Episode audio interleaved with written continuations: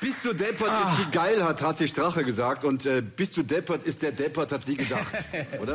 Ganz ehrlich. Weißt du, wer mir am meisten leid? Einfach der Hammer. Der Hammer schlechthin. Nebensache Tabletop. Die gesalbten Ritter von Westeros und Schänder von Mittelerde. Bist du jetzt geil? Die Fashion Wiener, die uns unseren Freund streitig machen. Willkommen in der Gosse, liebe Brüder und Schwestern. So, herzlich willkommen. Es ist Samstag. Es ist Nebensache Tabletop-Zeit. Ich bin da, euer Brownie. Und wer ist noch da? Ich hoffe, er ist da. Ich werde mal rufen. Philipp, bist du da? Ist das jetzt das Sirenenhorn, in das du hinein trompetest? Herzlich willkommen, ja, ich, Leute. Ich bin da. Er ist da, hurra. Es wird ah, gekrapscht, Philipp. gekniffen und geschleudert wieder mit uns zwei Hallo. Es wird, es wird hauptsächlich, hauptsächlich wird gekrapscht und geschleudert. Ja. Und die Woche ist fast wieder vorbei. Wenn ihr das hört, ist die Woche wahrscheinlich schon vorbei. Und wir sind froh, Teil eures Wochenendes sein zu dürfen. Wir sind wieder für euch da, jedes Wochenende.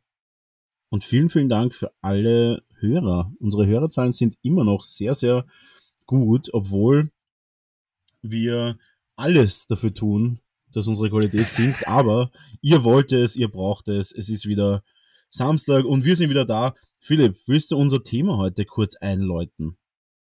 Ja, ja. Äh, in, in dem Podcast, äh, wie, wie, wie heißt dieser Spruch? Äh, ihr seid nicht der, der Podcast, den ihr verdient, aber den ihr braucht. Oder das ist doch immer das. Wir, wir, äh, wir sind, nicht, wir sind nicht der Podcast, den ihr verdient hättet, aber wir sind der Podcast, den ihr heute braucht. Ja, genau, genau. Ja, unser Thema, äh, Brownie hat es schon in, in unserer äh, Mittwochs Mittagsmelange-Folge schon auch ein bisschen angeteasert ja, und hat da schon ein paar, paar, ein paar Krümelchen, ein paar Brotkrümelchen leckere verteilt mit Honig und äh, ein, Butter bestrichen. Ein paar bekannte Häppchen. Mhm. Die bekannten Häppchen. Bekannt und bekannt. Ja, es geht heute um das Thema Weg zum Topmaler. Ähm, Pinsel in die Hand und los geht's. Und da werden wir uns einigen spannenden äh, philosophischen Fragen widmen, die auch schon angeschnitten worden sind. Will ich das überhaupt? Will, will ich Topmaler werden? Wenn ja, was, welche Strapazen muss ich auf mich nehmen? Beziehungsweise mhm. welche Tipps und Tricks gibt es da von unserem äh, heißgeliebten Profi, dem Brownie? Ich, ich bin ja, ja dann noch ein bisschen allem, weit weg Maler. Ich ja, und vor allem auch, was sicher auch vielleicht interessant ist für die meisten, wie lange wird es dauern? Mhm. Bis ich das quasi erreicht habe, was ich erreicht, erreichen möchte. Das ist nämlich auch sehr, sehr spannend. Ich bin nämlich, habe da eine sehr kontroverse Meinung bezüglich der Dauer, wie lange es dauert, bis man gut ist. Ich habe da, glaube ich, die, die, die Meinung, die die wenigsten Leute haben. Und deswegen wird das sehr, sehr spannend werden in unserem Hauptthema. Wir müssen jetzt aber zuerst noch eine Stunde über Serien reden. Nein, müssen wir natürlich nicht.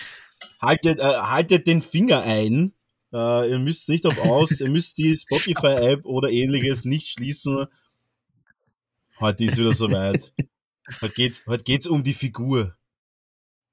Und weißt du, wo, um weißt unsere, du woher ich das weiß? unsere Figur. ja, weißt du, woher ich das weiß, dass es heute um die Figur geht? Mm. Ich, Nein, aber verrat es uns, verrat es uns. Ich mach mal ASMR. Ja. Und das zwar weiß ich, dass es um die ich weiß, dass es um die Figur geht, weil ich mir jetzt eine Milkmaus reinstopf. Mm, mm. Das, klingt, das klingt nach einem Produkt, das die Figur auf jeden Fall verbessert. Mhm. Mhm. Zucker, Glucose und viele E's. Mhm. Aber gut im das Geschmack sicher. Ich gebe Ihnen eine 8 von 10 für die Milchmaus-Skala und würde sagen, wir starten mit einer, mh, hm, puh, das hat man länger was davon. Das bleibt nämlich überall auf den Zähnen bicken. Mhm.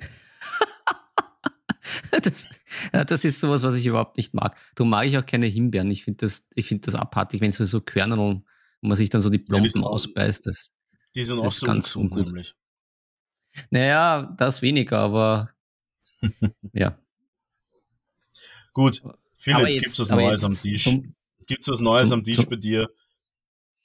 Na, ich habe eigentlich alles schon brav, gemütlich in unserem Kaffeehaus äh, abgearbeitet, unter Anführungszeichen. Die, den den äh, News-Feuilleton äh, in der Zeitung hm. meinerseits schon abgearbeitet. Das war, war jetzt nicht viel. Wie gesagt, wenn es wen interessiert, in die ähm, Mittwochmittags-Melange reinhören.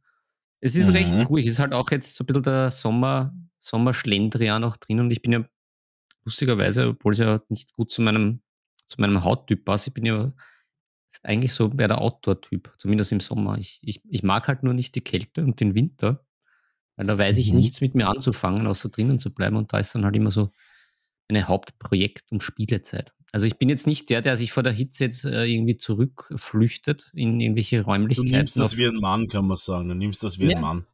Ja, und der dann auf irgendwelche äh, Ventilatoren und äh, Luftkühlungen hofft und dann halt irgendwie den, den Würfelspiel und dem Hütchenspiel frönen, sondern da bin ich dann äh, draußen. Aber ich bin noch auch nicht äh, zum Longboard äh, gekommen zum Beispiel. Also es ist irgendwie ein bisschen seltsamer Sommer.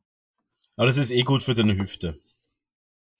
Hm, naja, es kommt drauf an. Also ich kann mich halt nicht verletzen. Äh, bin nämlich eh schon ein paar Mal auf die Hüfte geflogen, aber natürlich das Hüftgold wächst dann, wenn man sich nicht so viel bewegt. Die Love ja, back. ich würde sagen, wir, ich würde sagen, dass wir heute einmal eine Fakten, Fakten, Fakten-Folge machen. Ja, jetzt zack, zack, zack. Damit würde ich sagen, wir starten einfach direkt einmal rein. Und ich würde gerne mal erklären, beziehungsweise ich würde einmal gerne wissen von dir, was mhm. jetzt du als, sage ich mal, eher als Laie, beziehungsweise als, als anfänglich, als, als beginnender Fortgeschrittener bis Fortgeschrittener, mhm was mhm. deiner Meinung nach ein, und da, ich würde sagen, dass wir uns gar nicht jetzt im internationalen Bereich bewegen sollten, sondern jetzt wirklich im persönlichen Bereich. Ja. Und zwar im persönlichen Bereich, was ist für dich ein Top-Maler? Ich überfalle dich jetzt einmal mit der, mit der Frage. Was sind deine mhm. ersten Ideen? Sagen wir so, du, du, du stellst dir vor deinem, vor deinem geistigen Auge einen Top-Maler vor. Was bringt dir alles mit und was, was sind deine, deine Gedanken, wenn du seine Figuren, also wir, für die, für die Hörer, um sie nochmal kurz abzuholen, wir bewegen uns da in, rein im Miniaturenbemalbereich, eher in Richtung Tabletop-Bemalbereich, aber natürlich kann es auch mal irgendwas anderes sein, was einfach nur hübsch ist. Ja. Was wäre ja. da für dich ein Top-Maler? Was sind so die Keywords, die dir dazu einfallen? Hm. Hm. Also für mich auf jeden Fall, äh, ich finde das immer sehr bewundernswert und ich glaube, das ist dann auch nicht so, ist halt dann auch so vom Level jetzt nicht ganz so abhängig. Aber ich sage mal, wenn derjenige auf jeden Fall weiß, in welcher Qualität er sich bewegt, in dem, was er malt. Das war jetzt vielleicht ein bisschen ähm, ein bisschen jetzt äh, sehr, sehr schwierig und sehr difficult ausgedrückt. Aber im Prinzip. Meinst du, meinst du damit, dass er selbst reflektiert ist oder meinst du damit, dass er ja, genau. weiß, was er genau. tut? Weil ich glaube, das ist, äh, ist irgendwie so ein, ein, ein der, der, der große Knackpunkt, diese Selbstreflexion. Mhm. Weil ich, ich, ich sage jetzt, das ist auch, glaube ich, der, einer der, der wichtigsten äh, ja, das ist so der Anfangspunkt zu dem, also jetzt beim Malen prinzipiell, aber auch bei dem, was man überhaupt macht, dass man selber sich einschätzt und weiß, wo man steht. Und mhm. ich habe mir unter Anführungszeichen das ja lange schwer getan, dass ich sage, okay, ich mal in der und der Art und Weise, beziehungsweise kann sagen, mhm. okay, das habe ich gut bemalt, das habe ich schlecht bemalt, aber das Gesamte passt. Und ich glaube, das, äh, das, das weiß ich ja auch eben von dir, beziehungsweise das wissen ja auch deine Kunden, dass du auch einfach verschiedene Levels anbietest und halt genau weißt, äh, was du tust in dem, in dem Sinne. Ja. Und ich glaube, das ist gerade für, für die Beginner ein, immer so ein, ein schwieriger Prozess, weil das hatte ich auch sehr lange, dass ich einfach gemalt habe, gemalt habe und gedacht, okay, es ist fertig und das ist jetzt super und das ist eh das Allerbeste. Aber dass man dann halt schon so ein bisschen sagt, okay, ja, den Teil, der ist halt wirklich gut bemalt, da habe ich mich so ein bisschen drüber geschummelt, aber das Gesamte passt trotzdem. Ähm, mhm. das ist dann halt schon so eine, eine Geschichte, weil dann, wie wir ja auch schon öfters besprochen haben, man kann ja nicht immer die, die Figur äh, komplett super bemalen. Meinen kann man schon, aber dann sitzt man halt dann und kriegt halt jetzt nicht viel weiter unter Anführungszeichen was den Output ja. betrifft. Ähm, zum Beispiel, würd, im, ja, sagen, früher also habe ich halt auch gerne halt äh, irgendwelche Füße bemalt. Jetzt weiß ich das auch eben von dir und halt auch mit dem Blick, naja, die Füße sind jetzt nicht unbedingt das Wichtigste. Ja, ich würde ich würd aber auch sagen, es kommt, wie du sagst, halt auch immer darauf an, was man möchte. Und mhm. ähm, dieses selbst zu wissen, wo stehe ich überhaupt, ist extrem interessant eigentlich, weil teilweise sehe ich dann wieder so Maler, die eigentlich sehr gut sind, die dann ihre eigenen Sachen irgendwie runtermachen und zwar mhm. ehrlich irgendwie dann nicht so gut finden. Ähm, mhm. Weil es gibt ja auch die, was sagen, ja, das ist eigentlich gar nicht so gut, was die, die einfach nur Lob hören wollen. Ja, das, das, das, das entlarve ich mittlerweile nach hunderten, Mitgl äh, nach hunderten Workshop-Teilnehmern ganz gut eigentlich. Aber ja, die Selbst Selbsteinschätzung ist extrem wichtig. Und zwar, weil du sonst meiner Meinung nach wahrscheinlich nicht besser werden kannst. Weil entweder du mhm. schätzt dich zu schlecht ein, dann bist du einfach mhm. depressiv und wirst einfach nie weitermachen, beziehungsweise ja, genau. wirst einfach früh aufgeben.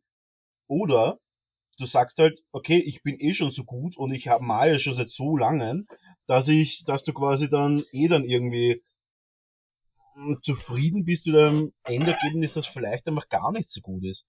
Und ich glaube, das mhm. ist wirklich sehr, sehr wichtig, dass man eine gute Selbsteinschätzung hat. Äh, und da ist halt auch immer heftig.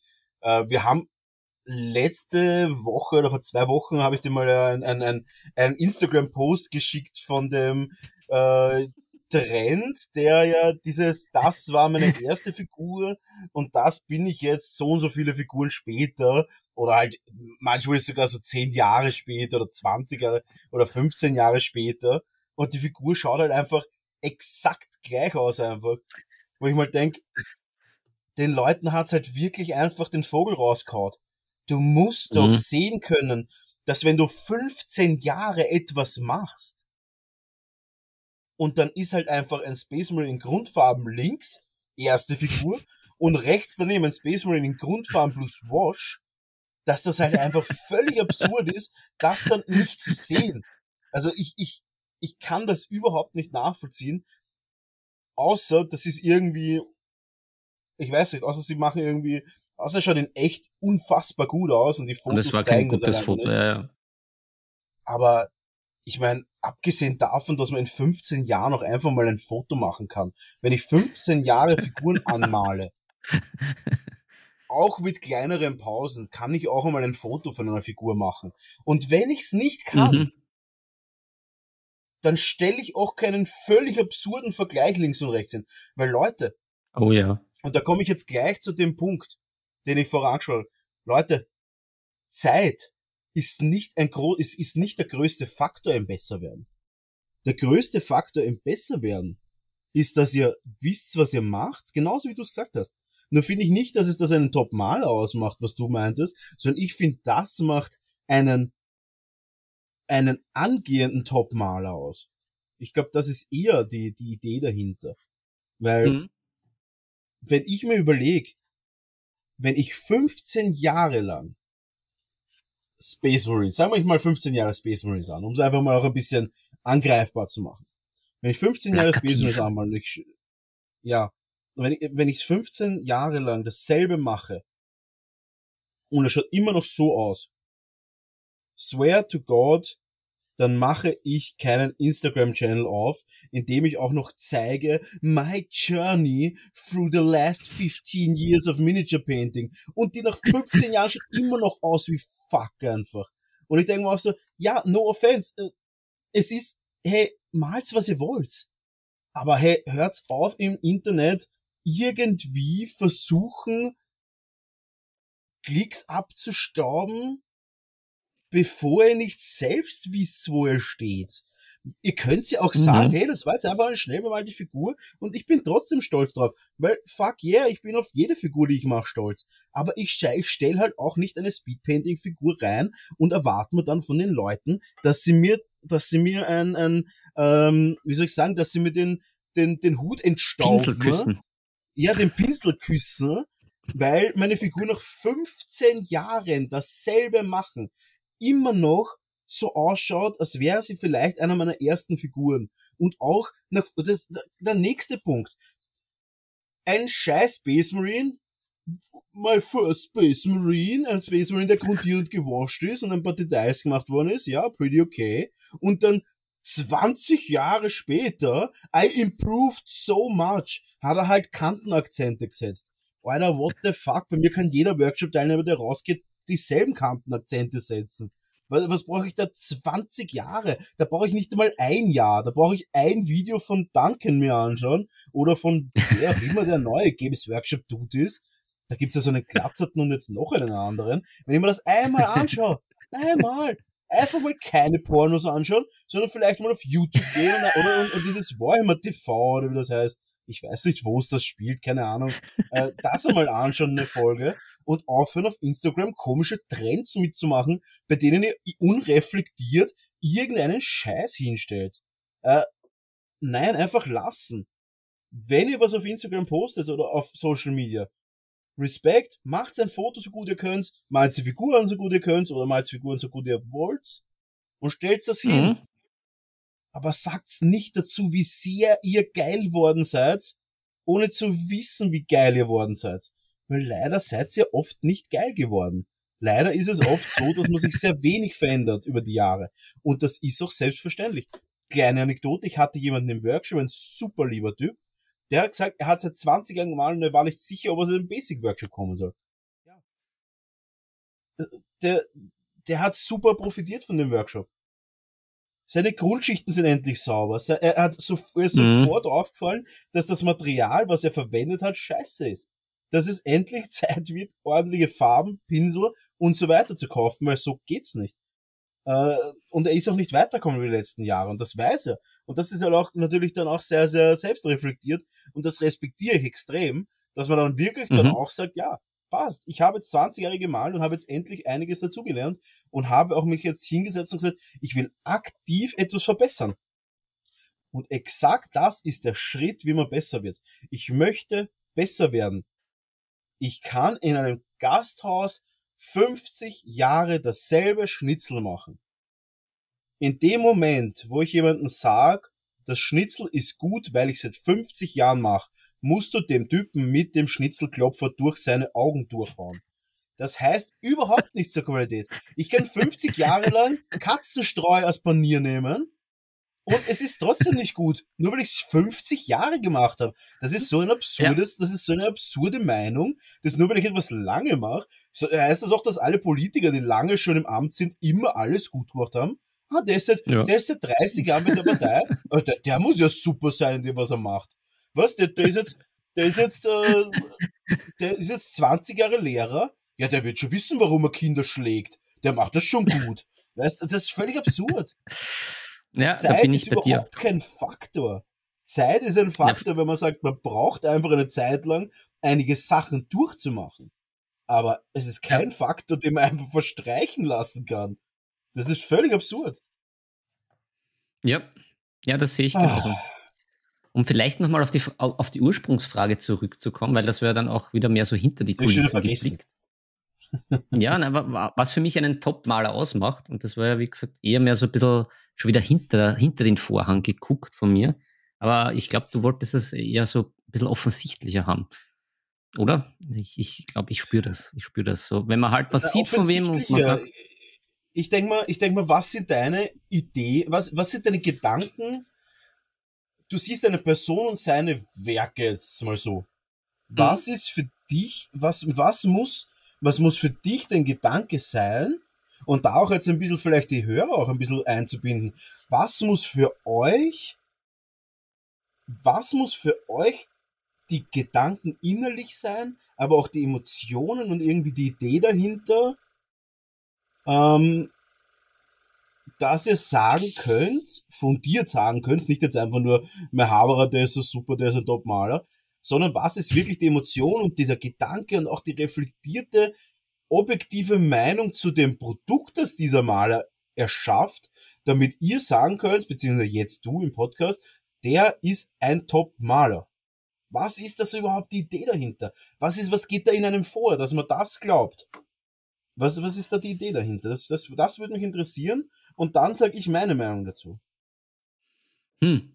Also, mh, mm, wenn, wenn ich jetzt nur eh so aller Instagram halt das Bild sehe, etc., äh, was halt da ist, ohne die, die Person zu kennen, weil ich, ich, ich finde halt, es ist halt natürlich auch sehr spannend, was die Person ausmacht oder wie die Person drauf ist. Das finde ich gehört dann halt natürlich gerade so ein bisschen in unserem Hobby auch dazu, wenn man ja oft die Leute auch kennenlernt und vielleicht dann mit den einen oder anderen sogar so ein Spielchen hat, etc., etc. Aber so halt die Figur selber. Ähm, wie, wie das, also meine prinzipielle Sicht da auf Kunstwerke, jetzt hole ich da ein bisschen weiter aus. Ich mag, ich mag das ja, wenn es subtil wirkt und dadurch gut ist. Also ich bin mhm. ja, ich bin ja kein so großer Fan von, ähm, von so Kunstwerken, die so, so danach schreien, schau her, ich bin die Kunst. Ich habe das, ich, es ist halt sehr oft bei Filmen, aber ich finde das halt auch, ich hatte da auch schon sehr viele Diskussionen da auch in, in meinem Studium an der Universität mit dem Herrn Nietzsche, den finde ich jetzt halt nicht toll, weil sein, sein künstlerischer Anspruch, eher, den er vermittelt. eher ein Monet? Na, das hat jetzt gar nicht so sehr, also Monet finde ich natürlich gut, aber es hat jetzt gar nichts so sehr äh, mit dem Monet zu tun. Also in dem konkreten Fall war das ja eher so, dass uns auf der Uni erklärt wurde, da, dass, dass äh, diese, dieses Blutwerk von Nietzsche sozusagen so den Mythos und, und sowas Rituelles haben soll, wo dann halt meine mhm. Meinung war und eine, eine, heftige Diskussion entbrannt ist, dass das, wenn das ja ohne Sinn und Bedeutung ist, also wenn man sagt, man hat so ein Ritual oder ein Ritus oder irgendwas sowas in diese Richtung religiös-mythisches, dann braucht man auch dahinter diesen Mythos und dieses Religiöse. Wenn man dann halt irgendwelche Viecher schlachtet und dann das Blut an die Wand wirft, kann man kann der eine oder andere sagen, ja, ist super, Opfer für Korn etc. ist cool. Aber die Idee ich dahinter. Das ehrlich gesagt, ich finde das ehrlich gesagt eher eine Art Mechanik dahinter. Genau, und das war auch mein Argument, weil du hast ja eben nicht dieses Mysterien, dieses Mysterium und Mysterienspiel, wie das immer genannt wird, weil, äh, ja, what the fuck, es ist einfach so, weil er sagt, das ist jetzt Kunst. Ähm, mhm. Ja, da hatte ich eine, eine interessante, eine interessante und langwierige Diskussion, wo ich äh, durchaus streitbar war, weil ich eben gemeint habe, ja, es ist schön und gut, soll er machen und wenn es er halt super findet, findet man super, aber ich finde es eben nicht super, weil eben mir die Idee dahinter fehlt. Und das ist halt, sehe ich für mich so auch bei den, bei den Minis natürlich, weil ähm, klar, auf der einen Seite auch gibt es einen handwerklichen Standard, der erfüllt sein muss, auf der einen Seite.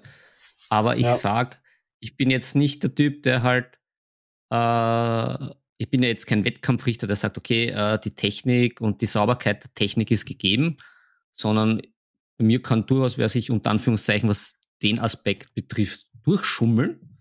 Aber ich sage mal, die, die Idee und die, die Ausführung der Idee bis zu einem gewissen Grad, äh, die macht halt dann, äh, die macht halt dann die, die Kunst aus oder halt auch den Top-Maler, dass man sagt, okay, es gibt diese Fähigkeiten, die sind, die, die haben so das gewisse Level und die haben so das, die gewisse Basis, dass äh, das auch mitgenommen wird. Aber die Idee dahinter ist halt, ist halt das Gute, weil du ja eh, wenn wir wieder bei den Space Marines sind, es gibt ja tausende Space Marine Modelle in Posen, alles Mögliche. Und es gibt ja auch viele Leute, die es ja auch, auch gut bemalen und, und, und da auch ein, ein gutes Level erreichen. Aber zum Beispiel dann aus, aus dem noch irgendwie was Neues zu zaubern oder irgendwie ein Diorama zu basteln oder äh, irgendwie ein, einen neuen Ansatz zu finden. Äh, das macht es mhm. dann natürlich speziell und halt auch interessant. Und das ich, das, das macht halt auch den Top mal aus. Also ich sage es jetzt nochmal kurz, weil jetzt bin ich schon wieder so abgeschwiffen und die Törtchen, die, die, die haben schon die blutenden Ohren und blutenden äh, Augen wahrscheinlich. Ich sag mal, auf jeden Fall ein Audio, ein Audio-Blutritual erschaffen. Ein ein Audiovisual, ja genau, also ich bin besser wie der Nietzsche.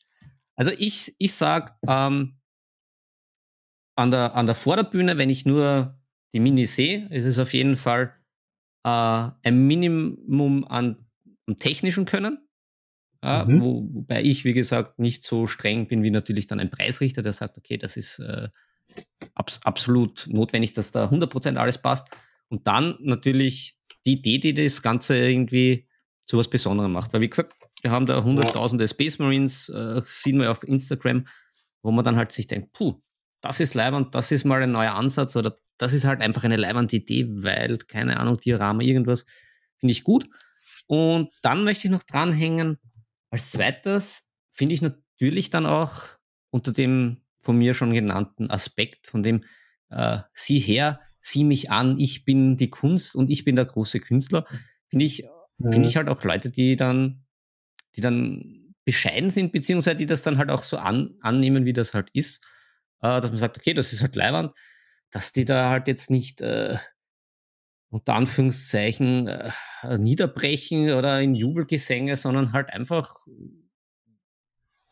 ja, das halt auch mit einer gewissen äh, Bescheidenheit äh, nehmen, weil das, mhm. das finde ich gehört auch irgendwie dazu. Das ist halt das, auch sowieso ein bisschen wie bei Sportlern. Ich finde das halt, finde das halt sehr seltsam manchmal, dass das bei Künstlern halt immer so ein bisschen weggeschoben wird und äh, finde ich auch immer eine sehr spannende Diskussion. So, der Mensch dahinter ist völlig furchtbar, der Künstler natürlich ist cool, weil er was Spezielles macht, kann man nicht so in einen Topf werfen. Aber ich, ich sage mal, ich finde es auf jeden Fall sympathischer, wenn auch der, der Künstler dahinter auch irgendwie ein leibender Typ ist. Sagen wir es mal so. Es ist zwar nicht ja. notwendig, es gibt natürlich die Enfants terribles, die, die Terrible Elephants, aber ja, ich glaube, ist, ist vielleicht auch was Spezielles, dass man sagt, dass in, in unserer Szene da vielleicht so den einen oder anderen gibt, der vielleicht glaubt, er ist der große Künstler und sich dann auch noch so äh, extra gebärdet, wo man ihn dann eigentlich damit entlarvt, dass er vielleicht nicht so der, der große Maestro ist. Mhm. Ja, ich muss dazu sagen, dass ich das Wort Künstler in unserem Kontext immer noch nicht angenommen habe. Also nicht, also nicht ich persönlich, sondern weil ich tatsächlich einfach, ich schaue halt schon sehr, sehr stark hinter die Kulissen bei dem ganzen Hobby und muss ehrlich sagen, ich war auch schon auf einigen Miniaturenwettbewerben und ich sehe das halt ich sag, ich sag's wie es ist, sehr, sehr viele Sachen sind einfach nur Techniker. Sehr, sehr viele Leute sind Techniker, mhm. sehr, sehr viele Leute sind einfach Handwerker. Mhm. Und da würde ich wirklich eher sagen, dass es in die Richtung Kunsthandwerk geht. Aber mhm. Künstler mhm. an sich, meiner Meinung nach, ist es zu wenig. Es ist wesentlich zu wenig Künstler dazu zu sagen. Weil du kannst halt nicht, und auch ein Diorama. Es ist eher, dann wäre auch jeder Modellbauer ein Künstler. Weißt du, was ich hm, meine? Das ist, ja, ich, ich, ich, ich weiß, was du meinst, weil ich, ich finde ich find das ja auch prinzipiell gerade bei unserem Hobby auch schön, weil ich, ich sehe das auch mehr als Kunsthandwerk und ich sehe auch, ich finde ich find auch, dass die Leute dann meistens ja mehr geerdeter sind als wie diese ganz verrückten Künstler, da, moderne Kunst etc. Aber ja, aber, aber, auch gar nicht, aber auch gar nicht nur deswegen. Aber ich denke mir halt so, es ist halt zu wenig für Kunst. Du kannst halt, nur wenn du einen Pinsel und Farbe hast, heißt nicht, dass das Kunst ist. Äh, dann wäre auch mal nach Zahlen Kunst. Und no shit. Mein Ansatz bei sehr vielen Figuren ist malen nach Zahlen. Ich überlege mir, wo was hingehört. Ich überlege mir, wo welche Komponenten sein sollten und dann male ich. Und ja, da, seh, ist, da ist ab wann ist etwas Kunst? Aber das ist auch gar nicht die Frage heute. Aber ehrlich gesagt, naja, das, diese, das, das, ja. das ist schon ein bisschen die Frage, wenn ich da ins Wort falle. Es ist nämlich, du hast mhm. mich ja mhm. gefragt, die Top-Maler. Und ich bin da bei dir, dass halt auch, auch viele, viele gute Maler vielleicht äh, und Aspiranten etc., dass man da, äh, das ist vielleicht ganz gut zum Runterbrechen, dass man da sagt, das ist Kunsthandwerk und die eben sehr weit gehen und dass halt dann wirklich die Top-Top-Maler dann doch noch so die Kunst zum Drüberstreuen, eben dieses gewisse Etwas. Sagen wir, sagen wir, in unserem Hobby ist einfach die Kunst dieses gewisse Etwas, dieses, wo man sagt, ah, mhm. das ist aber jetzt eben wirklich. Und, und, und das Ding ist, genau das ist eigentlich nicht der Fall. Ich, ich möchte da gar nicht aushebeln, aber exakt das ist nicht der Fall. Der Fall ist nämlich, mhm. dass die aktuellen Top-Maler alle Handwerker sind. Mhm. Egal, ob das jetzt ein egal ob das jetzt ein äh, Michael Bisarski aka LAN Studio ist, egal ob das ein Flameon ist, egal ob das eine, eine Katashina ist, also die KH, egal ob das äh, ein Kirill Kanayev ist, egal ob das ein Roman Gruber ist, egal ob das äh, ein, ein Andy Wardle, Andy Wardle ist das beste Beispiel. Der ist ein reiner Systemmaler. Der ist unfassbar geduldig und genau. Oder zum Beispiel ein Shaba oder Zaba, wenn man, wenn man mal auf Instagram schauen will, Z-A-B-A, die sind halt einfach alle unfassbar geduldige, genaue und präzise Techniker. Aber was aber hm. da ist wenig. Und die meisten von ihnen malen sogar nach Artworks. Das heißt, die ist nicht mal ihre eigene Idee. Oder halt nach, nach irgendwelchen äh, Vorgaben halt.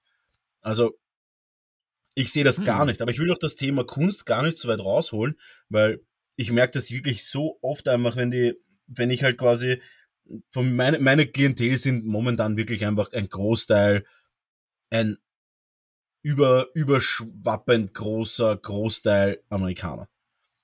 Und dieses permanente, das ist so Kunst und das ist alles Kunst und wow, und ich will es nicht mehr hören, ich weiß, ich weiß es, ihr findet, das ist Kunst, ihr lebt halt aber leider auch in einem Land mit wenig Kunstgeschichte.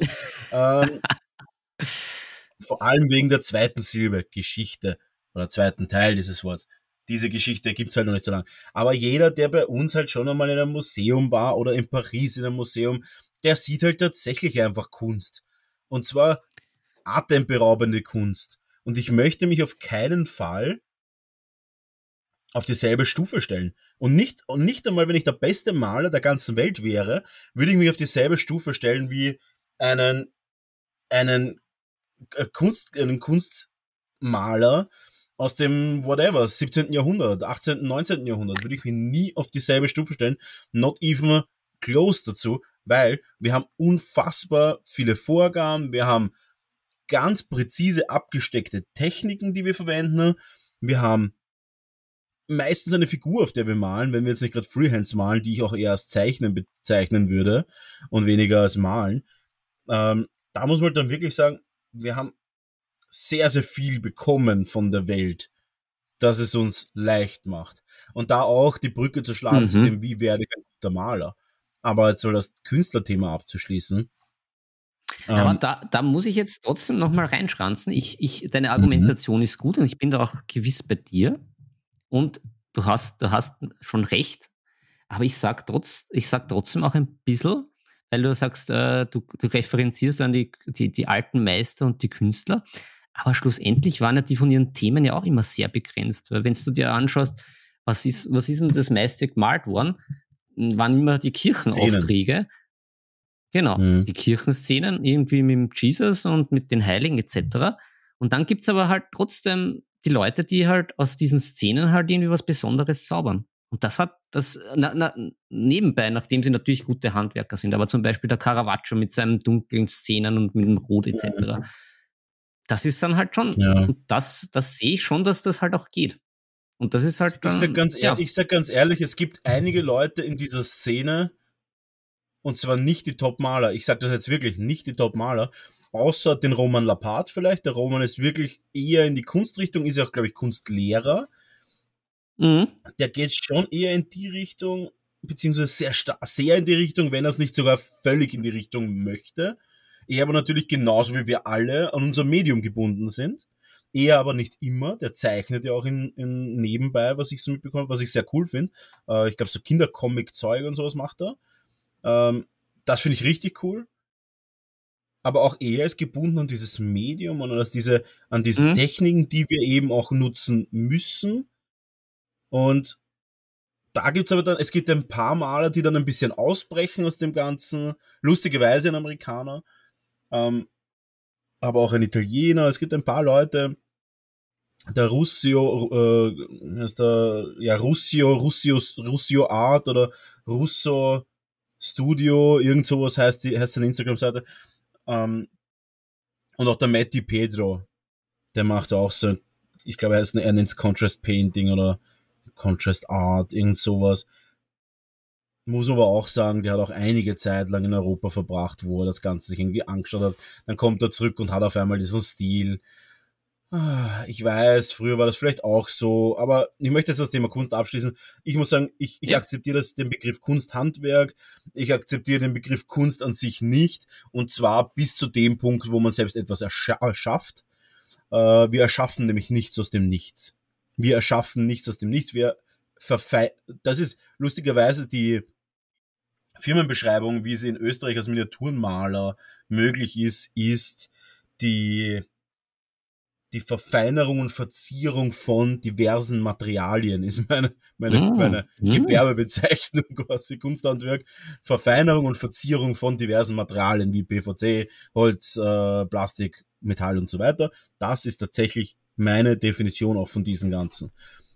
Und bis dahin, wo man sagt, man sculptet etwas selber, man gestaltet etwas, man baut etwas aus dem Nichts auf. Das ist für mich mehr Kunst also sowas. Aber ja, ich weiß, der Begriff Kunst ist für jeden anders, für jeden anders äh, definiert.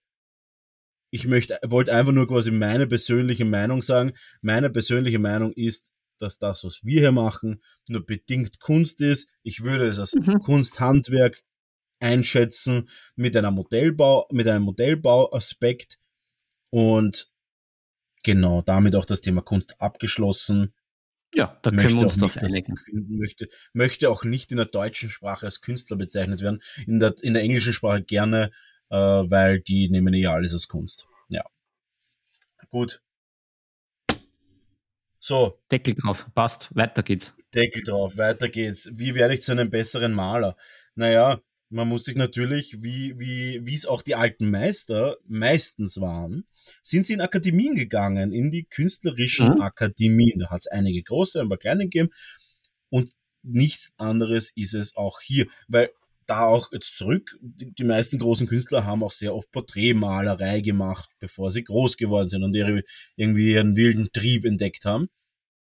Und ja, das haben sie in der Akademie gelernt. Habe ich ja eh schon öfters öfters erwähnt, der Herr Picasso, seine ersten Bilder sind ganz klassisch. Also da nachrecherchieren ja. an die Törtchen. Finde ich aber da auch sind gut. Porträts dabei.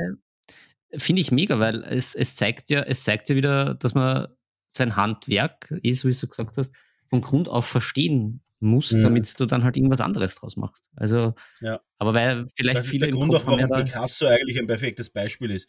Der ist ja ein, ja. ein ausgebildeter Künstler. Genau klassisch damals die Definition war, genau, klassisch ausgebildet auf einer äh, Akademie und muss man auch sagen, ist, ist dann natürlich nuts gegangen und hat sein eigenes Ding gemacht. Und ich finde alles mhm. gut und ich finde es immer noch sehr, sehr beruhigend, vor allem in der momentanen Zeit, wo irgendwie alles Kunst ist, finde ich es immer mhm. noch beruhigend, wenn ich einen Background an einer Person weiß. Das finde ich sehr beruhigend, weil ich dann weiß, dass der an sich weiß, was er tut. Ich mhm. kann sagen, der redet auch von etwas, das er, dass er vermutlich, ähm, wie soll ich sagen, dass er vermutlich auch schon mal hinterfragt hat. Und das finde ich immer sehr, sehr beruhigend. Und das ist dasselbe auf dem Punkt, wo ich jetzt gerne hin wollte. Und zwar, wie werde ich zu einem besseren Maler? Wie werde ich zum Topmaler? Man wird zum Topmaler, wenn man sich mit seiner eigenen Ausbildung beschäftigt. Es kann auf verschiedenste Arten und Weisen sein. Es gibt Leute, die malen mit Videotutorials und werden damit super gut. Es gibt Leute, die werden damit überhaupt nicht besser, wie vermutlich 85% der Leute. Äh, viele Leute kommen zu Workshops, einige Leute treffen sich mit Freunden und malen gemeinsam und versuchen sich zu pushen. Und einige Leute sind auf mich zugekommen die letzten Tage und meinten, wie wird man überhaupt so ein Top-Maler? Was ist überhaupt der Weg? Und ganz ehrlich, wie lange malst du schon, damit du so ein Maler wirst? Aber ich sag's jetzt ganz ehrlich, ich habe neu angefangen mit 22, 23 mit dem Malen, nachdem ich einige Jahre Pause hatte. Ja, ich wusste schon ein paar Tools, ich wusste, was ein Pinsel ist, ich wusste, ich wusste mit Farbe umzugehen, aber das ist no big shit. Also da, da war nicht viel. Das war jetzt keine, ich war da jetzt nicht irgendwie weiter als die meisten. Und ich war nach eineinhalb Jahren oder nach zwei Jahren hatte ich schon meine ersten Preise. Und das liegt nur an genau den folgenden Punkten. Ich habe mich ausbilden lassen, ich war bei Workshops, ich habe mich mit Freunden getroffen, wir hatten Maltreffs, wir hatten, ich habe selbstkritisch meine Sachen betrachtet, dazu aber gleich noch eine, noch, dazu aber noch eine Anekdote nachher, erinnere mich dann bitte. Ähm, mhm. Ich habe selbstkritisch meine Sachen betrachtet und war in kürzester Zeit relativ happy damit. Und bin dann zu Ausstellungen gegangen und so weiter und habe, äh, ich, ich, ich nenne die Anekdote jetzt einfach mal gleich, ähm, habe dann ein paar Preise abgestaubt mit Sachen, wo ich mir der Meinung war, das ist ganz gut, aber das waren halt irgendwie so kleine Store-Preise. So ich habe keine Ahnung, wie sie genannt wurden. Irgendwelche kleinen, ich weiß nicht, irgendwelche kleinen Mini-Preise in irgendeinen Stores, was ja ganz nett ist. Gut. Aber dann macht man mal die Augen auf, schaut seine Figur an, schaut die Figuren von großen Malern an und denkt man sich dann so, ja, mein Zeug ist halt scheiße. Und offensichtlich ist es scheiße, wenn man es mit großen Malern vergleicht. Und da ist jetzt die Frage, sollte man sich mit großen Malern vergleichen oder sollte man sich vielleicht mit Leuten vergleichen, die in meiner Umgebung sind? Und ich würde immer mich mit Leuten vergleichen, die an der absoluten Spitze sind. Warum? Weil es einfach ein Ziel ist, das einen antreibt. Es ist nicht das Ziel, dass du irgendwie dein Haberer bietest, weil was ist denn das Ding? Ein Top, ein Top-Maler wird vermutlich, wenn er bei einem Wettbewerb einen Preis gewinnt, Gold oder sogar noch höher, wird wahrscheinlich an seiner Figur ein makelloses Ergebnis gestaltet haben. Naja, aber ein Freund von mir vielleicht nicht. Ergo werde ich in manchen Teilen wahrscheinlich auch ein bisschen lasch werden, welche in manchen Bereichen dann auch vielleicht ein bisschen ja, weniger geben. Und ich habe mir damals wirklich gedacht, ich gehe jetzt mit, mit richtig gutem Zeug nach Chicago auf den Crystal Brush.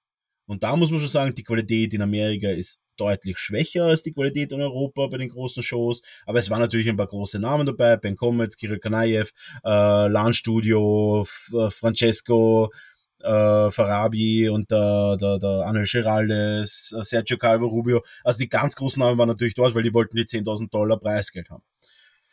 Ja, hat dann der, hat dann der Sergio Calvo mit seinem Space Wolf gewonnen. Und da muss ich halt auch sagen, das war der erste Moment, wo ich mir gedacht habe, ich muss mich selbst realistischer betrachten. Und ich dachte damals schon, dass ich gut re selbst reflektiert bin. Und da ist mir wirklich der Knoten aufgegangen, gesagt, okay, das war noch nicht genug. Du musst jetzt mhm. irgendwie die Möglichkeit haben, dieses Level gezeigt zu bekommen. Und was habe ich gemacht? Ich habe mich weiter ausbilden lassen, wieder zu mehr Workshops, ich habe mir mehr Sachen angeschaut und so weiter. Und das Ganze ist natürlich ein Weg, der gegangen werden muss. Und nach ein paar Jahren, und das war nicht lange, war ich dann so, dass ich gesagt habe, jetzt bin ich schon auf einem guten Level. Und dann war ich auch schon in der Masterkategorie bei manchen anderen Veranstaltungen, habe dort auch schon ein paar Preise gewonnen. Habe mich dann noch mit Kreativität befasst und so weiter. Habe dann auch den Massive Voodoo Most Creative Award 2019 bekommen. Glaube ich, 2019 war das. Ich, durch Corona ist alles ein bisschen verschwommen. Auf jeden Fall habe ich den bekommen. Und auch auf der Scale Model Challenge habe ich ein paar Preise abgewonnen und so weiter. Und, und bei jeder einzelnen Veranstaltung habe ich mir wieder gedacht, was für ein Scheiß, den ich da schon wieder hinstelle. Obwohl ich schon wieder davor der Meinung war, hey, das ist richtig geiler Shit, ich will da Gold haben. Und was war? Ich habe nicht mal eine, einen Menschen bekommen. Also es gibt da meistens so ein uh, Highly Recommended heißt das. Das heißt, ja, wir haben es gesehen und es ist cool. Dann gibt's äh, Bronze, Silber, Gold und dann gibt's Platin. Platin ist aber, wird, wird man nicht bekommen im Normalfall. Und da muss ich mal auch sagen, das ist auch ein Riesenpunkt. Immer wieder deine eigene Meinung updaten. Weil wenn du in der Miniaturenmalerei vor circa fünf Jahren stehen geblieben bist, mit deiner Denkensweise, damals war noch nicht so, wie es heute ist. Jetzt ist es völlig Standard, dass alle, die polnische Art des Non-Metallic Metal malen. Früher war das aber so, dass die meisten noch dieses Heavier Metal Non-Metallic Metal mal malten. Und da muss man halt sagen, äh, man muss immer up to date bleiben, immer sich selbst hinterfragen, immer sich selbst pushen und da kommen wir zu den Grundeigenschaften, die ich in einem Top-Maler sehen würde ohne die es wahrscheinlich nicht geht, die machen wir dann gleich als nächster. Aber man sollte sich immer pushen, man sollte immer schauen, dass man, dass man up to date bleibt, immer schauen, dass man auch vielleicht sein Equipment hinterfragt. Hey, liegt es vielleicht daran, dass meine Pinsel einfach nicht so toll sind, dass ich da vielleicht nicht so sauber malen kann? Und liegt es vielleicht daran, dass ich sage, okay, ich habe einfach keine Mittel, ich habe keine Tools gerade. Und Tools jetzt in, in dem Fall jetzt nicht physische Tools, sondern ich habe jetzt nicht das Know-how zu wissen, wie gehe ich von dem Schritt dorthin. Auch das mhm. ist natürlich immer zu hinterfragen. Weiß ich überhaupt genug? Weiß ich überhaupt genug? Und vor allem, wer bin ich zu wissen, ob ich genug weiß? Sollte ich mir vielleicht auch da Hilfe suchen? Sollte ich vielleicht, sollte ich vielleicht mal jemanden fragen, der besser ist als ich? Hey, wie bist du dorthin gekommen? Und wenn der einfach sagt, das hat, ich habe einfach 100.000 Stunden gemalt, ja, okay, Respekt dafür. Aber man kann auch einfach mal Techniken gezeigt bekommen. Aber das hilft ja nicht, wenn, wenn man so eine Antwort bekommt in Wirklichkeit. Wenn wir halt, wenn du fragst und dann sagt, ich habe 100.000 Stunden gemalt, das ist ja genau das wieder mit der Zeit noch in Wirklichkeit. Genau. Äh, und natürlich die Komponente Zeit ist immer ein Ding. Du musst natürlich auch deine Hand beherrschen. Logischerweise. Äh, das kannst du aber mit den folgenden Eigenschaften, und das sind die Attribute, wo ich glaube, das braucht ein Topmaler, mit denen kann man das zumindest ein wenig ausgleichen. Meiner Meinung nach, die Topmaler, was ich beobachtet habe, waren alles eher introvertierte Menschen, waren eher in Richtung Perfektionisten. Sie waren Maler, die nicht akzeptiert haben, wenn mal eine Stelle nicht so perfekt ist. Das war gar nicht am Schirm, das ist auch gar nicht besprochen worden, beziehungsweise das ist auch gar nicht, wie soll ich sagen, äh, sie haben nicht gesagt, dass die Figur fertig ist, bevor nicht jeder Millimeter perfekt war das war, ist gar nicht auf ihrer Agenda. Also das, das kommt, das ist ihnen, das ist überhaupt keine Option quasi. Dass man sagen könnte, ah, da ist aber noch so eine kleine Stelle, da war es ein bisschen schneller. Diese Option gibt es nicht, wenn man besser werden will. Äh, das, das ist keine Option. Jede Stelle, und wir reden hier wirklich nur von absoluten High-Level-Malen. Wir reden hier von wie wäre ich zum Top-Mal, das ist ja das Thema. Ähm, das ist kein Thema.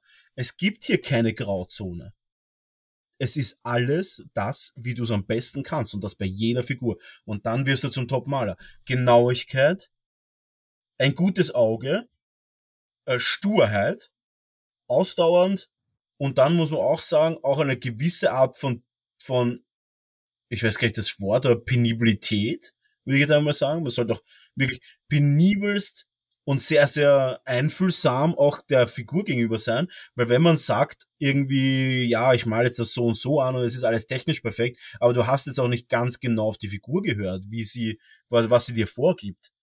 Mhm. Ähm, all das muss es einfach haben. Es ist, es gibt da weniger Grauzonen. Es ist, es gibt da kein, kein, ich habe das, aber das nicht ich mache das, aber das nicht. Das, das sehe ich nicht momentan. Nicht, wenn man zu den Top-Malern gehören will. Die Top-Maler sind auf einem dermaßen hohen Niveau, dass es einen, da, da, das nimmt einen quasi alle Lust normalerweise. Und genau da sind wir auch wieder bei dem Punkt, wo ich sage, man muss stur sein. Jeder, ich, sage so gut wie jeder da draußen könnte ein Top-Maler werden. Es ist, weil das ist keine Rocket Science, wo wir wieder bei mhm. dem Thema sind es ist nicht Kunst, was nicht jeder kann, sondern du kannst ein Topmaler auch mit reinem Handwerk werden. Gibt's genug. Es gibt genug italienische historische Maler, die sind alle keine Künstler, die malen seit 30 Jahren dieselben Sachen immer gleich. Nur machen die das dermaßen perfekt, dass es dir den Atem raubt einfach. Also, es muss nicht sein, dass man ein Künstler sein, man muss kein Künstler sein, man muss auch kein unfassbares Verständnis für Kunst haben, weil man kann auch einfach ein Artwork nachmalen und man darf aber sich nicht einschüchtern lassen, man darf das auch nicht als un ungreifbares Ziel sehen. Das ist es nämlich nicht. Sondern es ist ein ein Sprint, es ist im Endeffekt ein Hürdenlauf. Du musst über jede einzelne Hürde drüber. Eine Hürde ist Technik, eine Hürde ist das Wissen, eine Hürde ist Verständnis, eine Hürde ist Sturheit, eine Hürde ist äh, Penibilität, eine Hürde ist akkurat zu sein und so weiter. Es ist jede einzelne Hürde muss genommen werden. Wenn du eine Hürde nicht nimmst, dann bleibst du genau dort stehen. Du kannst nämlich ein unfassbar genauer Maler sein.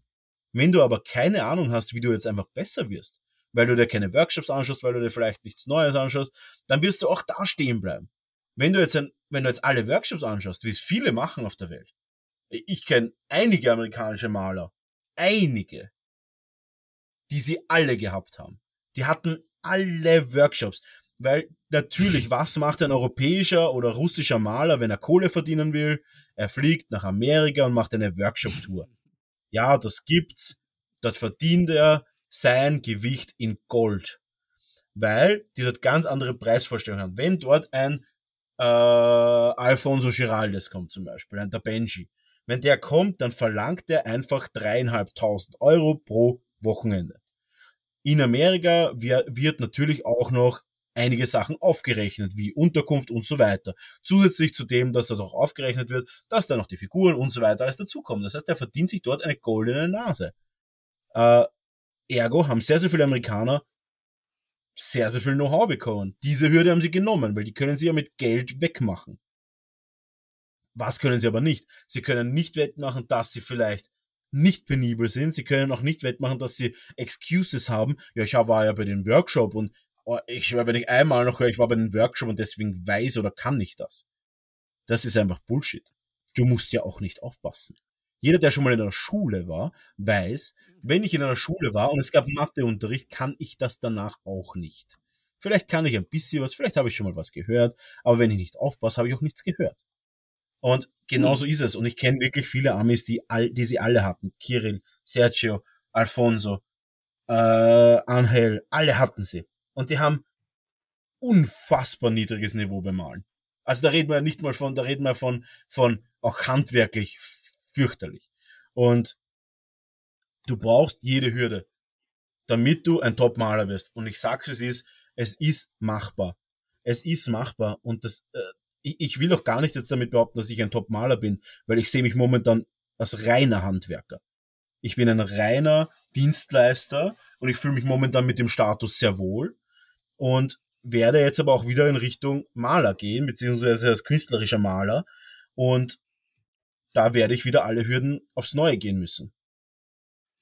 Und deswegen ja, finde ich es auch so spannend. Auch, auch ganz gut zu erwähnen. Das ist halt, du, du beschreibst das also ich, ich finde das ja auf der einen Seite schön, also aus, aus meinem Erfahrungshorizont, weil ich habe mir auch eine Zeit lang gedacht, ähm, man braucht so viel Talent und man muss, man schafft das nicht. Und jetzt sehe ich es halt schon so, das ist machbar, so wie du sagst und wie du es erklärst, weil das eben, wie gesagt, das, das En gros ist, ist einfach Handwerk und einfach diese Hürden nehmen und einfach diese Beharrlichkeit.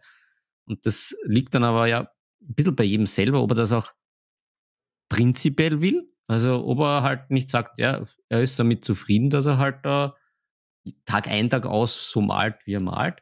Oder ob man das halt auch, äh, so wie du es das jetzt angeschnitten hast, auch zeitlich unterschiedlich. Also man muss ja nicht immer, man muss ja nicht immer das eine oder das andere suchen. Man kann ja auch unter Anführungszeichen sich da auch so ein bisschen gehen lassen und sagen, naja gut, man ist jetzt mhm. mit seinem Level zufrieden, man ist jetzt zufrieden mit dem, was man macht. Ebenso wie du jetzt gesagt hast, du ja. machst jetzt eigentlich bist jetzt mehr der Handwerker. Und dann kann man ja auch wieder zurückgehen und sagen, ja, man, man, man will jetzt mehr diese Hürden nehmen und man hat jetzt wieder diesen Reiz der Herausforderung. Äh, das, das sehe ich bei mir ich glaub, auch. Also, ist, ich glaube, es ist relativ einfach beschrieben. Und zwar ist es für jeden immer gleich. Nur werden ja. die Hürden einfach deutlich flacher. Ich bin mir ganz sicher, dass meine Hürden nicht mehr so hoch sind, wie sie am Anfang waren. Ja. Ich bin mir aber sehr sicher, dass die Hürden alle noch da sind. Ich werde jetzt nicht aus Zauberhand ja. einfach Top-Figuren machen können. Das wird nie passieren. Vor allem, weil ich kein besonders genauer und auch sehr nicht ein besonders penibler Maler bin. Das war ich auch noch nie. Das ist auch der Riesenpunkt, warum ich bei vielen Veranstaltungen nur eine Bronze oder eine Silber bekommen habe. Was auch schon gut ist. Weil ich das vielleicht dann mit meiner, mit meiner Expression, die ich reinbringe, die Figuren weggemacht habe. Aber ich sag's wie es ist, das sind meine größten Hürden. Und jeder hat andere Hürden. Und jemand, der noch nie über eine Hürde drüber mhm. gesprungen ist, der wird alle noch vor sich haben. Weil mhm. die sind nicht weg. Die werden nur immer flacher ja. und man tut sich immer leichter, über die Hürden drüber zu kommen. Und zwar mit Training oder mit, mit Beharrlichkeit. Das ist der Weg, wie man zu einem Top-Maler wird. Auch meine Kollegin hat mich letztens gefragt, äh, was es braucht, um einen Golden Demon zu bekommen abhängig davon, dass sie erst das Ganze seit ein paar Monaten macht, macht sie es trotzdem schon ganz gut. Und äh, da muss man halt auch sagen, das dauert natürlich schon ein bisschen. Also man kann jetzt nicht von 0 auf 100 starten, aber äh, wenn man sich hinsetzt und jetzt nur sagt, ich mal jetzt zwei, drei Abende und ja, das ist mega viel, das ist ein Rieseneinschnitt oder ein normales Leben, aber das ist das, was es braucht, um in die Spitze zu kommen. Ich meine, ein, ein guter mhm. Fußballspieler mhm. oder ein, ein, Bodybuilder wird viel mehr machen müssen. Mhm. Für wahrscheinlich, für wahrscheinlich ein Ergebnis, das niemals erreicht wird. Wir haben tatsächlich, wir haben in unserer Szene ein erreichbares Ergebnis. Es ist möglich. Das muss man sich auch mal vor Augen halten. Es ist möglich, einen Golden Demon zu bekommen. Es ist möglich, äh, einen, einen Scale, einen, Scale Model Challenge äh, Gold zu bekommen. Es ist möglich, auf dem Monte San Savino Silber zu bekommen. Gold, Gold sage ich jetzt einfach mal nicht, aber es ist möglich, eine Silber zu bekommen. und, und, und da muss man auch sagen, wie viele Hobbys gibt's denn, wo du, egal in welchen, ich meine, ist nicht egal in welchem Alter du bist, natürlich, du brauchst die körperlichen Voraussetzungen, du brauchst Hände und Augen und ein gewisses Maß an Sehkraft und Genauigkeit in den Händen noch das ist ja kein Geheimnis, dass man, wenn man mal wirklich deutlich älter wird, dass das alles einmal nachlassen wird. Äh, aber es ist alles möglich. Es ist mhm. alles möglich. Und wie viele Hobbys gibt's, wo wirklich auch für jeden, und zwar nicht nur für den, den Spitzensportler, der seit Kindern das macht. Nein, es ist für jeden von euch da draußen möglich, ein Top-Maler zu werden. Nur was wollt ihr dafür aufgeben? Und ihr müsst das aufgeben mhm. dafür. Irgend, irgendwas mhm. muss, man muss was geben, um was zu behalten. Das ist wie immer im Leben. Und ihr müsst auch mal was geben. Und wenn das wirklich einfach je, mehrere Tage die Woche ist, wo man wirklich viel malt und vor allem malt, nicht einfach nur, ja, jetzt habe ich das und das gemacht, sondern wo man es wirklich auch einfach äh, wie ein Top-Maler malt. Man bemüht sich, man hört nicht auf, bevor man nicht fertig ist. Und das ist das, glaube ich, woran es scheitert bei sehr, sehr vielen. Und da auch das Thema quasi einen, einen runden Bogen zu geben das ist das, was bei sehr, sehr vielen Leuten scheitert. Dass es eben nicht ein, dass es, dass es ohne etwas zu opfern, meiner Meinung nach nicht möglich ist, an die Spitze zu kommen. Mhm. Und viele Leute, und ich kenne das auch von damals noch, wo ich noch in Vereinen war, wie ein Paintball-Verein zum Beispiel, wo ich immer wieder gehört habe, ja, wir müssen ja nur lang genug dranbleiben, dann werden wir mal Medaillen gewinnen. Und mein Ansatz war aber eher, sollten wir nicht mehr trainieren, um Medaillen zu gewinnen? Mhm. Und sie wollten aber eben nichts aufgeben. Sie wollten halt nicht noch mehrere Tage trainieren. Sie wollten das ja. halt einfach so machen, wie sie das wollten. Das ist auch okay. Ich bin halt dann ausgestiegen. Es war mir halt dann nicht, dass die Zeit war es mir nicht wert. Und da ist halt auch dann die Frage halt, das ist eben auch das Ding bei mir. Ich setze mich gar nicht hin. Ich setze mich gar nicht hin, um mal was für mich. Also in dem, in dem äh, mit dem Gedanken, dass es ein Top-Produkt werden soll. Sondern ich setze mich erst dann hin, wenn ich weiß, ich habe die Zeit, die ich opfern kann, dass ich das mache. Und die habe ich momentan nicht. Und das ist der Riesenpunkt, das ist dieser Riesenpunkt, der, den sich jeder bewusst sein muss. Um ein Top-Maler zu werden, muss man bis zu einem gewissen Maßen leiden können. Und ich habe mit Sergio Calvo Rubio nach seinem Crystal Brush Gewinn 2000 sagen wir einfach mal 2017, ähm, wo er mit dem Space Wolf gewonnen hat, habe ich na, direkt nach seiner Preisverleihung mit ihm geredet. Für honest Statement, wie lange hast du an der Figur gemalt? Und seine Antwort waren zwei Monate jeden Tag. Zwei mhm. Monate jeden Tag. Das muss man durchdrucken das ist das Maß an Dedication, die du brauchst, um ein Top-Maler zu werden. Und vor allem, er ist ja schon ein Top-Maler. Und malt ja immer noch zwei Monate an dieser schon groß, es war eine 75 mm Figur, äh, beziehungsweise ein Mini-Diorama. Und ähm, das ist die Dedication, die du brauchst, um wirklich ein Top-Maler zu werden. Du kannst natürlich sagen, du nimmst dir einen kleineren Kosmos, willst quasi unter den, unter den guten Malern ein Top-Maler werden. Das ist natürlich auch möglich aber auch da wirst du, ähm, du wirst etwas opfern müssen und das ist deine Zeit. Und das ist gleich wirklich ein, ein passendes Abschlussstatement für, wie werde ich ein Top-Maler, bevor ich zu meinem, zu meinem Hardware-Empfehlungen komme, was man quasi braucht. Und ja, weiß nicht, ob du noch was dazu fügen willst, aber meiner Meinung nach ist das das, was es braucht, um top zu werden. Und das ist ein gewisses Maß an Suffocation, wenn das das richtige Wort ist. Mhm. Ja, das hast du sehr schön zusammengefasst. Da bin ich natürlich bei dir. Wie gesagt, ich, ich glaube, das vielleicht auch nochmal äh, zusammenfassen, das ist halt echt eine bewusste Entscheidung. wenn du sagst, du willst, du willst in der Liga glaub, mitspielen. Das, das, ist jetzt nichts, gut, ja. Das ist halt jetzt nichts, was halt so, so kommt oder über dich und die Musik küsst etc., sondern das ist halt harte Arbeit und man kann sich ja dann immer wieder entscheiden dafür oder nicht. Weil, wie gesagt, man muss ja jetzt nicht jede Mini-High-Level anmalen, aber wenn man dorthin will, sollten wir es relativ oft probieren. Das sehe ich genauso. Also, das ist halt echt kein, wie soll ich sagen? Es ist eine, es ist eine aktive, trefft's bitte, wenn, Herr, Herr Zuhörer, Herr oder Frau Zuhörer, wenn ihr ein Top-Maler, Malerin sein wollt, dann trefft die Entscheidung aktiv. Mhm. Ihr könnt ein guter Maler sein, ihr könnt coole Figuren machen, ihr könnt all day geile Figuren malen. Aber Thema dieser Folge ist Top-Maler und wenn ihr Top-Maler sein wollt, dann trefft die Entscheidung bitte aktiv. Trefft die Entscheidung aktiv und sagt, ich möchte das, ich weiß, was es braucht, das wisst ihr jetzt, dank uns. Und ja. Bildungsauftrag erfüllt. Check. Genau, und ich möchte das und ich entscheide mich aktiv dafür. Es ist im Endeffekt wie wenn man sich ein, äh, es ist wie wenn, wenn man sich einen Hund anschafft. Bitte keinen Hund anschaffen, weil es lieb ist. Schafft euch einen Hund bitte an, mhm. weil ihr es wollt. Genau. Ähm, ja. Mehr kann ich dazu gar nicht sagen. Ich würde einfach ja. mal sagen, äh, ich, würde, ich würde einfach mal sagen, wir haben da, glaube ich, alles, äh, alles abgedeckt. Ich glaube tatsächlich, dass es sich runterbricht auf das, man muss es mehr wollen und auch natürlich den Aspekt des Hürdenlaufs das, und der Aspekt des Ausbilden lassen. Und mhm ich sehe es tatsächlich bei den Leuten, die sich in meinen Workshops aktiv schon vorher entschieden haben. Sie möchten wirklich sich herausstechen. Da sehe ich auch, dass es einfach ein ganz anderes Mindsetting ist.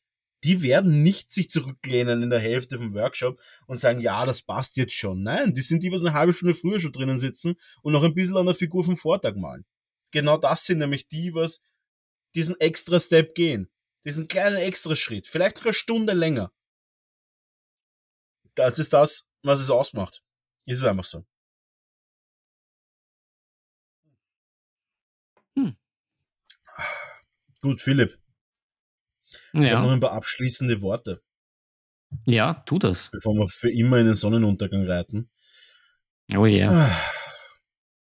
Und zwar, wenn es ums Equipment geht. Ich möchte kurz noch was Equipment von einem Topmaler sagen. Und das ist mir auch ein bisschen ein Anliegen. Ich habe gesehen, Top-Maler, die mit einem Monster-Equipment daherkommen. Gerne sind das spanische Maler, die einfach ein sehr, sehr starkes Equipment haben, weil sie auch einen guten Bezug dazu haben in ihrem Land. Ich habe aber genauso auch Maler gesehen, die gekommen sind mit einem kleinen Plastikbeutel und einer CT und ein paar Pinseln, die haben sie ausgeleert am Tisch und los ging das Ganze. Keine Nasspalette, keine Airbrush, alles nicht notwendig. Platin Award auf diversen Veranstaltungen. Leute, hm. fixiert euch nicht auf dem, was ihr gerne hättet, weil ihr Shortcuts gehen wolltet. Schaut's lieber, was liegt euch. Könnt ihr die Basics? Könntet ihr mit dem Pinsel umgehen? Ich sag's ganz ehrlich, ich kann ein perfektes Blending auch ohne Airbrush. Verwende ich ab und zu Airbrush? Ja, sicher. Verwende ich Airbrush für manche Sachen, weil sie einfach, weil es dann vielleicht um ein Eckel cooler wird, weil ich Effekt, weil ich Sachen machen kann, die ich vielleicht mit einer Pinsel nicht machen kann? Auch ja. Aber auch das trifft das aktiv die Entscheidung und nicht passiv, weil ihr es braucht, sondern aktiv, weil ihr es wollt. Und wenn ihr es wollt, seid euch im Klaren, dass da vielleicht auch ein Rattenschwanz hinterhergezogen worden, werden kann. Und zwar der, dass es dann, wenn ihr das Ganze nicht zu 100% durchdenkt, zu 100% diese Techniken auch schon verinnerlicht habt, dass ihr auch da dann mal anstehen könntet. Weil ich werde auch niemanden in einem Beginner-Workshop eine Airbrush-Pistole in die Hand drücken und sagen, ja, also wenn du die Haut jetzt einfach mit einer Schicht machst, zwei Highlights drüber klatscht, von unten mit einer Lila reinblast, ja, dann schaut's ziemlich geil aus, die Haut. Der sitzt zu Hause, denkt sich, fuck, das war's. Ich habe hier keine Airbrush. Und wenn ich eine Airbrush habe, was ist, wenn die Figur auf einmal grün ist? Was ist, wenn die Figur auf einmal nicht mehr mit Airbrush möglich ist? Was ist, wenn die Airbrush gerade zickt? damn, dann kann ich anscheinend nicht malen. Limitiert euch selbst nicht, kauft euch Tools, die ihr gerne habt, kauft euch Tools, weil ihr aktiv diese Tools haben wollt und kauft euch aber bitte nicht die Tools, weil irgendwer euch sagt, ohne dem könnt ihr es nicht. Das ist Bullshit. Airbrush gibt's effektiv seit, sagen wir mal, seit, seit 10 Jahren sehr stark im Hobby, seit 15 Jahren gibt's das ähm, vereinzelt im Hobby. Und wie gesagt, wir reden hier wieder nur von, den, von dem, von dem Topic heute, wenn ich Top-Maler werden will. Airbrush ist ein super Tool in sehr vielen Bereichen. Genau. Hm. Ja, das war mir noch wichtig zu sagen, dass man wirklich sagt, okay, ich entscheide mich aktiv für jede einzelne Entscheidung. Ihr seid in dem Fall, wenn ihr Top-Maler sein wollt, dann seid ihr da die Alphas. Ihr seid die Leute, die den Ton angeben. Nicht nur in der Szene dann vielleicht irgendwann. Nein, ihr seid auch die Leute, was bei euch an der Figur den Ton angibt. Lasst euch nicht von irgendwem euren Ton wegnehmen. Lasst euch nicht von irgendwem diese, diese, ähm, diese Dominanz wegnehmen, die ihr braucht, um die Hürden zu springen. Es wird euch keiner über Hürden drüber tragen. Und schon, es kann euch vielleicht irgendwer mal die Hürde ein bisschen runtersetzen. Aber habt immer bitte auch im Hinterkopf, dass durch eine Runtersetzen einer Hürde vielleicht eine andere noch größer wird. Gut. Philipp, mehr werde ich nicht geben zu dem Thema. Ich bin sehr zufrieden mit dem Thema und ich hätte auch eine Abschlussfrage, die ich dir gemobst habe, die auch gleich das Thema sein könnte für unsere nächste Samstagfolge. Dum, dum, dum. Mhm. Dann trinke ich gleich mal einen letzten Schluck Kaffee aus. So, und zwar ein super, super spannendes Thema und wahrscheinlich eher ein präventives Thema, weil wir das nicht wollen. Äh, mhm. Und zwar, die Frage war, warum hört man auf mit dem Hobby? Und hier auch wieder, wir betonen sehr, sehr gerne, wir sind jetzt kein reiner Tabletop-Podcast, wir sind auch ein Podcast für andere Hobbys, für andere tischbezogene Hobbys, sage ich jetzt einfach mal. ähm, und da auch wirklich eine Frage, was bringt euch dazu, das Hobby sei es Tabletop, Boardgame, Malen, was auch immer, was bringt euch dazu, das, äh, das Hobby zu quitten? Und hätte man das auch vielleicht verhindern können? Das sind so die Fragen, die wir uns gestellt haben, beziehungsweise der Philipp sich gestellt hat, ich auch sehr interessant finde, weil ich ja selber auch schon mal aufgehört habe für eine längere Zeit. Auch der Philipp hat schon mal aufgehört für eine längere Zeit. Ja, ja. Und irgendwie kommt mir vor, dass das passiert gar nicht so selten. Also irgendwie hat schon jeder irgendwie so Hobbypausen. Also wie gesagt, auch allgemein bezogen, aber auch gerade beim, beim ich, Titel oder ich habe da eine kleine Spiele-Hobby irgendwie ja. überhaupt sehr ja, also ich habe da auch eine kleine, eine, ein kleines, bei dir hatte ich auch eine kleine, ein kleine, wie soll ich sagen, ein Gedankenblitz, woran es vielleicht gelegen hat.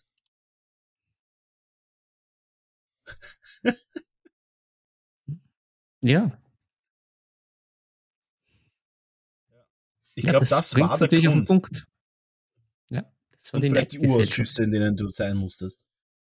Ja, natürlich. Ich habe ja keine Zeit zum Topmaler zu werden, weil ich ja ständig befragt werde. Aber das, das muss geändert werden in diesen Urausschüssen. Ich werde da, ich werde das dem Bundeskanzler sagen. Sehr gut. Das ist denn, das ist dein Recht als österreichischer Bürger. Leute, ja. warum hört ihr auf zum Tabletoppen? Warum hört ihr auf zum Brettspielen? Warum hört ihr auf mit eurem Hobby? Sagt es uns auf Discord, Instagram, E-Mail, bei mir coffee.com slash Nebentop, wenn ihr uns unterstützen wollt. Leute, vielen Dank für so viele Zuhörer. Wir würden das Ganze nicht machen und schon gar nicht zu erfolgen, wenn ihr uns nicht so gut hören würdet. Ja, wir wissen, mhm. ab und zu treff, treffen die Themen nicht ganz euren Geschmack. Dafür mhm. treffen unsere tollen Körper vielleicht euren Geschmack. Und nur deswegen schaltet sie ein bei einem Audio-Podcast. Leute, äh, völlig unironisch, danke fürs Einschalten. Philipp, hast du noch ein paar Worte? Na, das ist, heute wurde alles gesagt. Wir sind on time. Ja. Wir, haben, wir haben geliefert. Wir sind einfach die Geilsten. Wir sind die Geilsten, ihr auch. Aber nur, solange ihr Nebensache Tabletop hört und das jeden Samstag für euch auf den Ohr wascheln, wie man so schön in Wien sagt. Nächsten Mittwoch gibt es wieder eine Kaffeehaus-Session. Ich höre schon. Philipp, hörst du das Kaffeehaus? Uh, ja, ja, ja, da ist schon was. Da ist schon was. Im Hintergrund höre ich das Kaffeehaus schon, weil uns zieht jeden Mittwoch ins Kaffeehaus für euch Wohlfühl-Lounge vom Allerfeinsten, wo wir private Anekdoten rausballern. Nächsten Mittwoch ein kleiner Spoiler, vielleicht schreibt unser Schriftführer jetzt im Hintergrund mit. Kleiner Spoiler, Markus steigt wieder ins Rollenspiel ein. Wird er ein Dungeon Master oder ein devoter Mitspieler. Ihr werdet es erfahren. Nächsten Mittwoch, wenn es wieder heißt, Nebensache Tabletop, schaltet ein. Bis dahin, ciao mit A, tschüss mit Ü. Vielen Dank fürs Zuhören und Leute, ich hoffe, wir hören uns wieder. Euer Brownie und auch der Philipp. Mhm. Ist er noch da? Er ist noch da. Ja, ich spiele Ja, jetzt einfach mal unser, unser. Bist du noch da? Ja gut, dann würde ich sagen, ja, natürlich. Leute, genießt das Recht Restwochenende und nicht so viel Grapschen. Es ist sehr warm draußen, eher mehr Kneifen und Schleudern. Wir hören uns. Adios. Adios.